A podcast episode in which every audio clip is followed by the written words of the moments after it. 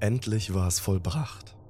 Stundenlang hatte er daran gearbeitet, hatte viel Herzblut hineingesteckt und sich fast leer geschwitzt. Doch jetzt hatte er es geschafft. Er machte einen Schritt zurück und betrachtete voller Stolz die Leinwand. Er hatte die schönsten Formen gemalt, hatte das gesamte Spektrum von beige über orange bis rot ausgenutzt, das alles in schwungvolle Bewegung gepackt und schließlich noch zwei stechend grüne Punkte dazu gemalt. All diese Dinge an sich waren ja schon eine Klasse für sich, doch auf der schwarzen Leinwand kam sie erst recht zur Geltung. Er war sich sicher, schon bald würden Kritiker auf der gesamten Welt sein Gemälde als Höhepunkt der Fantasie und Meisterwerk des Abstrakten feiern. Bei diesem Gedanken musste er schmunzeln.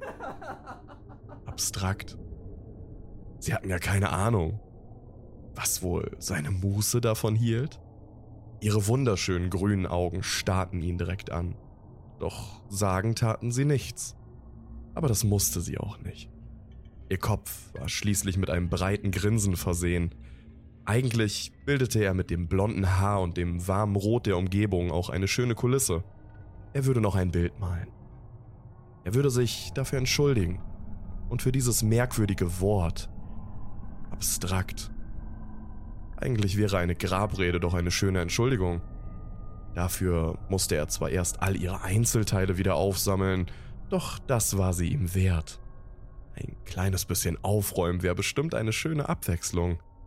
Doch nun musste er schnell arbeiten, bevor das Blut um sein neues Modell herum seine natürliche Farbe verlieren würde.